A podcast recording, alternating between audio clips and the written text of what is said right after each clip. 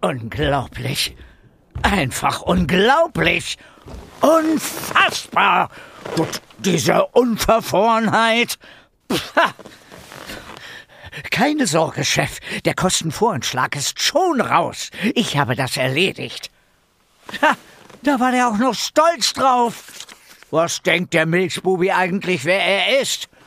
Und wer hat hier die Null gewählt, dass ausgerechnet er sich meldet? Kein Jahr hier und schon trifft er die Entscheidungen. Doch wie kommt er dazu, einen Kostenvoranschlag rauszugeben, ohne dass ich den abgesegnet habe? Na, wer muss denn am Ende dafür gerade stehen? Wer muss es ausbaden, wenn sich rausstellt, dass Herr Ich habe das erledigt nicht bis zehn zählen kann? Ich muss gleich mal den Kunden anrufen. Tja, der sieht man's mal wieder. Ohne mich läuft hier nichts. Jedenfalls nicht so, wie es soll. Na, die Leute kriegen es ja nicht mal hin, die Füße stillzuhalten, wenn ich ihnen nicht draufstehe. Es kann doch wirklich nicht so schwer sein, einfach mal nichts zu tun. Ich hätte nicht übel Lust, diese möchte gerne Abmahnung reinzudrücken. Eine Abmahnung? Jetzt mach aber mal einen Punkt. Na, ist doch wahr. Der Junge hat ganz klar seine Kompetenzen überschritten. Der Junge ist 30 Jahre alt und arbeitet seit fast einem Jahr mit dem Kunden zusammen. Der kennt die Bedürfnisse mittlerweile besser als wir. Ach, tja, und wenn schon. Es war meine Entscheidung. Ich muss hier für alles den Kopf hinhalten, also entscheide ich auch alles. Ist doch logisch. Du findest vielleicht, er habe seine Kompetenzen überschritten. Ich finde, er hat Eigeninitiative gezeigt und uns den Rücken freigehalten. Es kann doch nicht in unserem Interesse sein, dass alles stillsteht, wenn wir mal ein paar Tage nicht da sind. Wir können nicht alles wissen. Müssen wir auch nicht. Aber wir müssen unseren Leuten zutrauen, dass sie das geregelt kriegen. Auch ohne uns. Und wenn sie es verbrochen? Was dann? Dann werden wir auch damit zurechtkommen. Natürlich können dabei auch mal Fehler passieren. Aber aus Fehlern lernt man ja. Haben wir schließlich auch. Streit das ja nicht ab. Ich bin du. Ich war dabei. Wir haben mehr als genug Fehler gemacht. Wenn wir für jeden davon eine Abmahnung kassiert hätten, wären wir heute ganz bestimmt keine Führungskraft. Unsere Aufgabe ist es nicht, Leute klein zu halten. Wir sind hier, um ihnen zu helfen, ihr Potenzial zu entfalten. Dann können wir uns nämlich auch öfter mal eine Pause gönnen. Du klingst schon wie meine Frau. Du meinst unsere Frau? Musst du eigentlich immer das letzte Wort haben? Ja.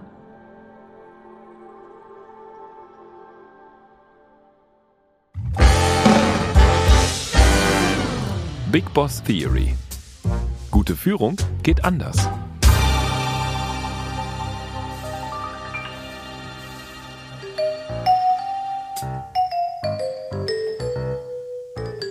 Führungskräfte tragen viele Hüte. Um ihrer Verantwortung gerecht zu werden, müssen sie stets auf dem Laufenden bleiben. Sie müssen abwägen und vor allem Entscheidungen treffen. Das ist nicht immer leicht. Und dieser Druck, der trägt mitunter seltsame Blüten. So wie wir das eben bei unserem Big Boss gehört haben. Doch wir wissen, gute Führung geht anders. Genau darum geht es hier bei Big Boss Theory. Dies ist ein Podcast der DB Akademie in Kooperation mit der Zeitakademie Corporate. Mein Name ist Viktor Redman, ich bin Autor und Journalist aus Berlin und ich darf euch durch diesen Podcast führen, wo wir in jeder Folge einen bestimmten Aspekt von Führung unter die Lupe nehmen. Heute, ihr habt es vielleicht schon erraten, geht es an dieser Stelle um Entscheidungen. Und es geht darum, wer sie trifft. Klassischerweise ist es der Boss. Soweit, so klar. Aber ist das wirklich der einzig richtige Weg? Ist er alternativlos? Oder gehen gute Entscheidungen vielleicht ganz anders? Diese Frage habe ich mit Dr. Joanna Breidenbach besprochen. Sie ist eine Sozialunternehmerin, Forscherin und Autorin. Außerdem ist sie Mitbegründerin der Spendenplattform betterplace.org und des Think Tank Better Lab. Von ihr wollte ich wissen, wie Entscheidungen in Unternehmen eigentlich am besten getroffen werden. Und vor allem, von wem?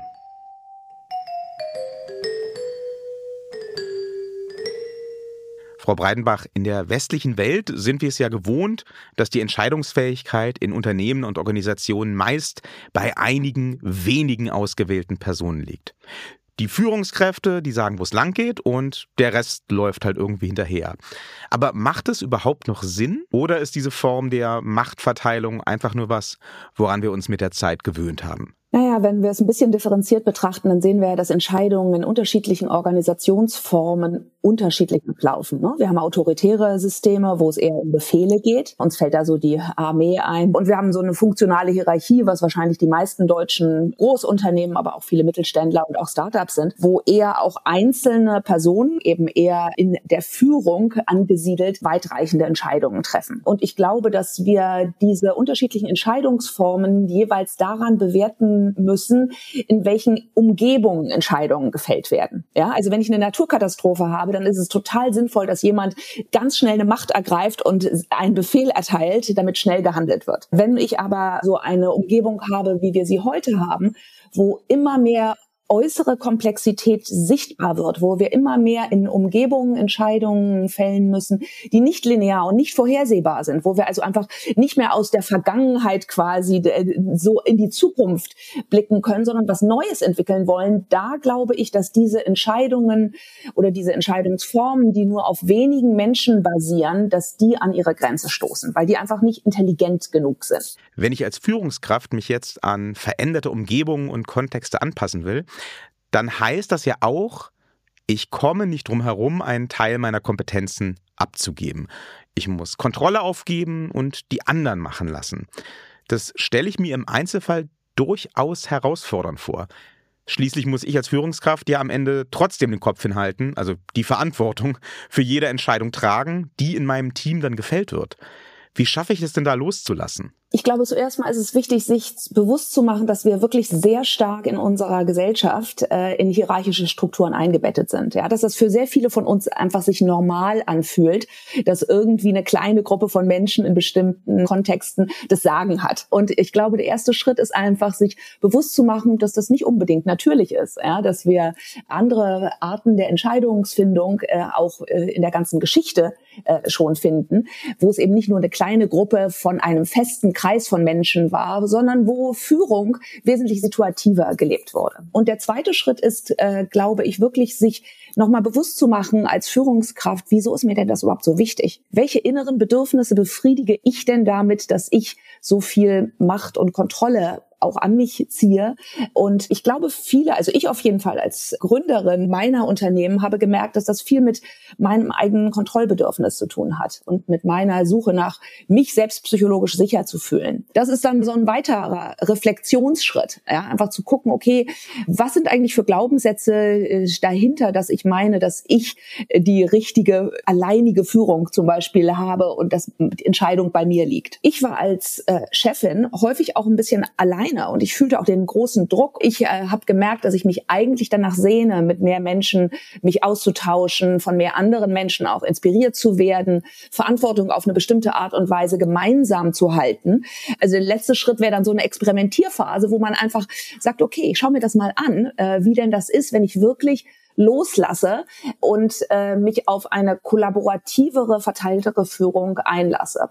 Und in meiner Erfahrung ist das dann eine sehr, sehr schöne, sehr bereichernde Erfahrung. Wie finde ich denn die Kompetenzen in meinem Team? Also, also woher weiß ich, was ich wohin delegieren kann? In meiner Erfahrung ist das ein Lernprozess, ja, weil Menschen, äh, wenn sie mehr Freiräume kriegen, auch erstmal häufig da hineinwachsen müssen und wirklich erstmal Kompetenzen entwickeln müssen. Also das ist schon auch ein innerlicher äh, psychologischer Reifungsprozess und den müssen Führungskräfte in meiner Erfahrung auch entweder selbst begleiten oder durch externe Hilfe, Coaches oder so etwas begleiten lassen. In meinem Unternehmen, im Better Place Lab, haben wir festgestellt, dass ein ganz offener, ehrlicher Austausch über welche Kompetenzen sind in diesem Team wirklich vorhanden, dass das total wichtig ist. Wir haben zum Beispiel so eine Art wie so eine Kompetenzlandkarte aufgebaut, wo wir in Einzelgesprächen erstmal äh, uns gegenseitig gespiegelt haben und äh, Austausch darüber gepflegt haben, welche Kompetenzen sehe ich denn in dir, welche Kompetenzen siehst du selbst in dir, ja, dass man insgesamt im Team so ein realistisches Verständnis hat, wer kann eigentlich was besonders gut aber auch ehrlich genug ist und sagt, wer kann was auch nicht. Und wenn wir uns wirklich eingestehen, dass wir nicht überall alles wissen, ja, was ja total die Norm ist, dann ist das erstmal ein ziemlicher Schritt in so, so, eine, so etwas Neues rein, weil wir nicht gewohnt sind, über unsere Vulnerabilitäten, über uh, die Sachen, die wir nicht so gut können, einfach darüber sprechen wir normalerweise nicht. Ja, und deswegen ist die Basis eines solchen oder solcher Gespräche ist einfach ein großer Vertrauensraum äh, in Teams, wo man sich wirklich traut, sich als ganzer Mensch zu zeigen. Ähm, und dann ist es möglich, über Kompetenzen zu reden.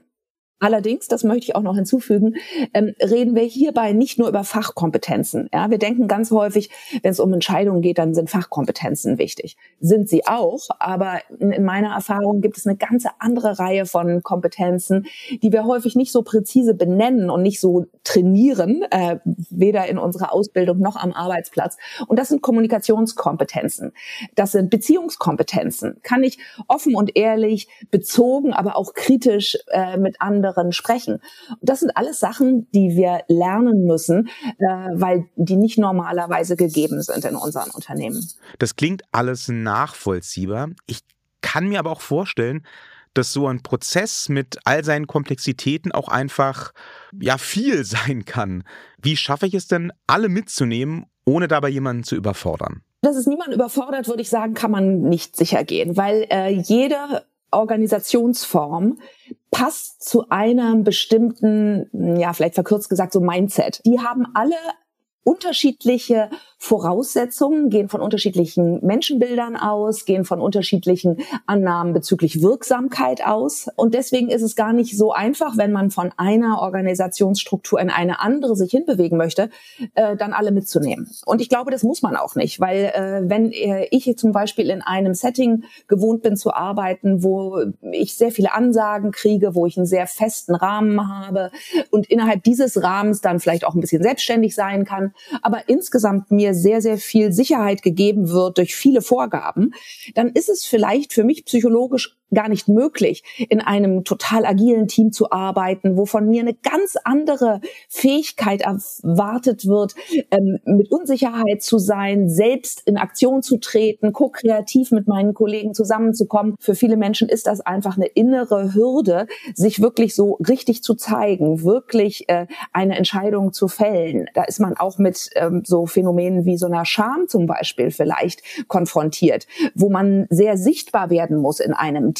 Mit der Sichtbarkeit droht auch vielleicht äh, meine Zugehörigkeit in Frage gestellt zu werden, weil ich vielleicht dadurch, dass ich plötzlich eine Entscheidung treffe, alleine, meine Kolleginnen, die vielleicht nicht gut finden und dann wird's in mir wackelig, weil ich doch deren Zuspruch und äh, die Zugehörigkeit zu diesem Team nicht verlieren möchte. Und dann sind viele Chefs wiederum äh, enttäuscht und sagen, Mensch, ich habe doch hier in meinem Team so viele Freiheit gegeben, ähm, wieso nutzen die die denn nicht? Wir müssen eine ziemliche Präzision an den Tag legen, inwiefern diese äußeren Strukturen zu den inneren Haltungen, Bedürfnissen, Interessen der Mitarbeitenden wirklich gut passen. Woran merke ich, dass so eine geteilte Führung funktioniert oder eben auch nicht? In meiner Organisation habe ich äh, das sehr stark körperlich wahrgenommen. Ich habe das als Chefin körperlich wahrgenommen, wenn ich in Teammeetings zum Beispiel saß, wo ich das Gefühl hatte, oh, ich muss hier ständig noch irgendwie die Bälle in der Luft halten. Ich muss hier überall noch so ein bisschen drin sein, mitsprechen, mitkontrollieren, mitgestalten. Und ab irgendeinem Punkt habe ich gemerkt, ich saß im Teammeeting und ich habe gemerkt, boah, dieses Team, das regelt das ja einfach äh, unter sich, die sind ja äh, wirklich in der Lage, Prozesse zu gestalten, Entscheidungen zu fällen, gut miteinander sich abzustimmen. Das war eher ein körperliches Empfinden, wo ich gemerkt habe, boah, das funktioniert jetzt. Äh, und auf der anderen Seite würde ich sagen, ein ganz starkes Anzeichen, dass verteilte Führung nicht funktioniert, ist, wenn die Atmosphäre insgesamt so ein bisschen wattig und unsicher ist, wenn man merkt, dass äh, einzelne Personen, die eigentlich ein Entscheidungsmandat haben, dieses gar nicht nehmen, sondern eher sich versuchen, so im Konsens mit allen anderen Kolleginnen rückzuversichern. Ähm, und wenn einfach die gesamte Atmosphäre eher gelähmt ist, dann würde ich sagen, das ist ein klares Anzeichen dafür, dass Teams überfordert sind äh, mit den Freiräumen, äh, die sie haben. Ich könnte mir jetzt vorstellen, dass man als Führungskraft auch durchaus mal überfordert sein kann mit den Freiräumen, die man selbst eingeräumt hat. Ich meine, was mache ich zum Beispiel, wenn mein Team ganz anders entscheidet, als ich das getan hätte? Und wenn ich dann feststelle, dass ich mit dieser Entscheidung vielleicht gar nicht so einverstanden bin. Ich glaube, das ist je nach Fall unterschiedlich. Also natürlich, wenn das eine Entscheidung ist, die äh, unternehmensgefährdend ist und die wirklich große, große Auswirkungen äh, haben könnte, dann würde ich auf jeden Fall sehr stark meine Stimme laut machen. Wir haben bei Better Place so einen beratenden Prozess, wo Mitarbeiter, wenn sie alleine eine Entscheidung fällen, sich in bestimmten äh, größeren Entscheidungen eben beraten müssen äh, mit anderen Menschen, die auch äh, große Kompetenzen in diesem äh, Bereich haben. Auf der anderen Seite habe ich auch häufig erlebt, dass äh, meine Teamkolleginnen andere Entscheidungen getroffen haben, als ich sie äh, gefällt hätte. Und ich im Nachhinein sagen muss, ja, haben sie gut gemacht. In komplexen Umgebungen gibt es halt auch nicht mehr die eine Entscheidung, die richtig ist, sondern es gibt viele mögliche Entscheidungen und da kann man sich dann auch unterschiedlich entscheiden. Okay, aber passt denn dann der klassische Chef oder auch die Chefin überhaupt noch in unsere Zeit? Oder meinen Sie, das ist eher so ein Auslaufmodell? Ich glaube, es wird klassische Führungspositionen noch sehr, sehr lange geben. Und das hat äh, damit zu tun, dass sehr viele Menschen für ihre Sicherheit genau solche doch relativ festen Rollen, Strukturen und Prozesse bis zu einem gewissen Grad auf jeden Fall brauchen. Zugleich aber sehe ich die Entwicklung, dass Menschen immer mehr und mehr Freiräume für sich nutzen wollen. Und ich sehe auch absolut den Bedarf danach, weil, wie gesagt, in komplexen Umgebungen können wir nicht mehr mit einer starren Hierarchie arbeiten, weil die Hierarchie ist einfach zu dumm, um Komplexität wirklich adäquat zu bewältigen. Ich brauche also mehr Intelligenz. Ich brauche mehr Menschen, die mit ihren Kompetenzen im Unternehmen sichtbar werden und sich einsetzen. So kann eine Entscheidung von allen Seiten beleuchtet werden, ehe sie dann gefällt wird. Natürlich gibt es auch Situationen, in denen es schnell gehen muss. Situationen, in denen die Führungskraft tatsächlich allein entscheiden muss. Wenn es ihr aber im geregelten Arbeitsalltag gelingt, die Mitarbeitenden einzubeziehen und den Raum für Diskussionen zu geben, kann sie von den Ressourcen und dem Wissen aus dem Team profitieren oder Entscheidungen auch komplett delegieren. Dadurch werden nicht nur Kapazitäten frei, es erhöht sich auch die Wahrscheinlichkeit, dass eine gute und durchdachte Entscheidung getroffen wird. Und das kann ein großer Vorteil für Unternehmen sein. Diese Erfahrung hat auch Christa Köhnen gemacht. Sie ist Vorständin IT und Digitalisierung bei DB Schenker, also sowas wie die oberste IT-Verantwortliche dort. In dieser und ähnlichen Rollen treibt sie schon seit Jahren die digitale Weiterentwicklung der DB voran. Dabei ist es ihr grundsätzlich immer wichtig, dass Entscheidungen auf Grundlage von Erfahrungen getroffen werden. Ich glaube, ich bin ein Kopfmensch, der am Ende Bauchentscheidungen trifft. Ich glaube, dass ich früher angespannter und sehr auf die Fakten fokussiert entschieden habe, jetzt mir selbstverständlich weiterhin die Fakten angucke, diskutiere, mir die verschiedenen Meinungen und den Input hole, aber die Entscheidung dann zumindest in gewissem Maße noch eine Bauchkomponente hat, die dann mit einfließt, die, glaube ich, einfach als Erfahrungsschatz zu werden ist. Natürlich bringt auch Christa Köhnen selbst nicht nur eine eigene Meinung, sondern auch reichlich eigene Erfahrung mit. Als Geschäftsführerin von DB Sistel, dem IT- und Digitalpartner der Deutschen Bahn, hat sie die Transformation des Unternehmens hin zu einer gemeinsamen Führung hautnah miterlebt. Und mitgestaltet. Da ich damals, als es alles anfing, gerade CEO der DB Systel wurde, glaube ich, dass ich doch einen relativ großen Anteil an dieser Entscheidung hatte. Da waren wir zu zweit in der Geschäftsführung und hatten ein tolles Team um uns herum, mit denen wir die unterschiedlichsten Themen bearbeitet haben und eben am Ende auch das Thema wie wollen wir denn arbeiten? Was ist denn der richtige Arbeitsmodus für die DB Systel? Wie wollen wir sie denn aufstellen? Und dort ähm, hatte ich denke ich, zusammen mit meinem Kollegen einen großen Anteil daran, denn wir haben die Art und Weise, wie wir dieses Programm aufgesetzt haben, schon mal viel selbstorganisierter aufgesetzt, als das vielleicht in der Vergangenheit der Fall war. Was bedeutet, wir haben Freiraum gegeben, damit Entscheidungen getroffen werden können. Es war kein heute auf morgen, wir stellen einfach den Schalter um Prozess, sondern es war ein Prozess, in dem wir gemeinsam mit dem großen Team, das sich für dieses Thema begeistert hat, iterativ geguckt haben, wie sollte es denn aussehen bei DB Systel? Was ist denn das, was wir glauben, was für DB Systel als IT-Dienstleister die richtige Art und Weise ist zu arbeiten? Und bei allem schwang durchaus mit, wie werden wir schneller, wie werden wir flexibler, wie, wie gestalten wir ein Umfeld, was motivierend ist für jeden einzelnen Mitarbeiter. Je mehr Informationen die Einzelnen haben, je klarer ist, was deren Bereich ist, wo sie Experten sind, desto besser kann auch jeder Einzelne seinen Job machen und die Themen vorantreiben. Also das ist meine feste Überzeugung und das geht Hand in Hand dann auch mit Selbstorganisation. Als Führungskraft ist das ziemliche Hybris, wenn man der Meinung ist, dass man alles weiß und viel besser Entscheidungen treffen kann als äh, alle Mitarbeiter, die man hat, alle Menschen, die als Experten Themen vorantreiben. Daher glaube ich fest, dass je mehr man den Einzelnen befähigt, seinen Job zu machen, sich mit den Themen auseinanderzusetzen, je mehr man da auch die richtigen Experten hat, desto besser kann man dann als Unternehmen gesamthaft Entscheidungen treffen. Und dabei hat dann jeder seine Rolle in dieser Entscheidungsfindung.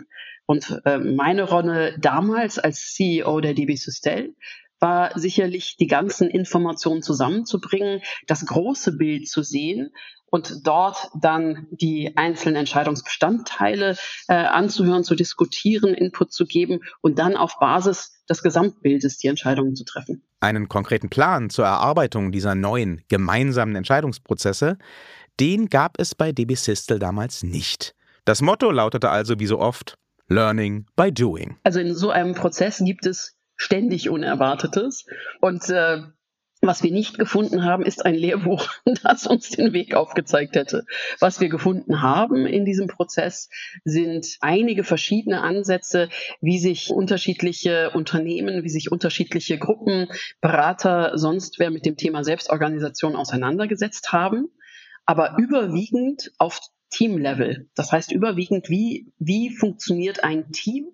Wie funktionieren vielleicht auch mal drei, vier Teams zusammen in einer selbstorganisierten Umgebung, aber nicht, wie funktioniert dann ein Gesamtunternehmen. Und da haben wir mit vielen Unternehmen gesprochen, haben uns viel auseinandergesetzt damit und sind so langsam zu einem Punkt gekommen, wo wir das dann für uns selbst ausprobiert haben und dann mit anhand von Designkriterien, die ausprobiert und ausgearbeitet wurden von verschiedenen Teams, dann zu unserem Modell gekommen sind. Und das Thema Entscheidung ist ja eins, was gemeinhin Unternehmen lähmt. Am Ende muss es natürlich in einem Unternehmen schon rein gesetzlich äh, Menschen gibt, die die Verantwortung tragen und die letztendlichen Entscheidungen treffen. Aber je hierarchisch und hierarchistischer ein Unternehmen aufgestellt ist, desto mehr verlangsamen sich Entscheidungen, weil dann sehr häufig eben diese Entscheidungen nach oben delegiert werden. Und deswegen glaube ich, egal ob ein Unternehmen jetzt selbst organisiert aufgestellt wird oder nicht, ist es wichtig, sehr klar zu haben, welche Entscheidungen wo getroffen werden sollen und müssen, damit dann auch eine gewisse Geschwindigkeit im Operativen aufrechterhalten werden kann.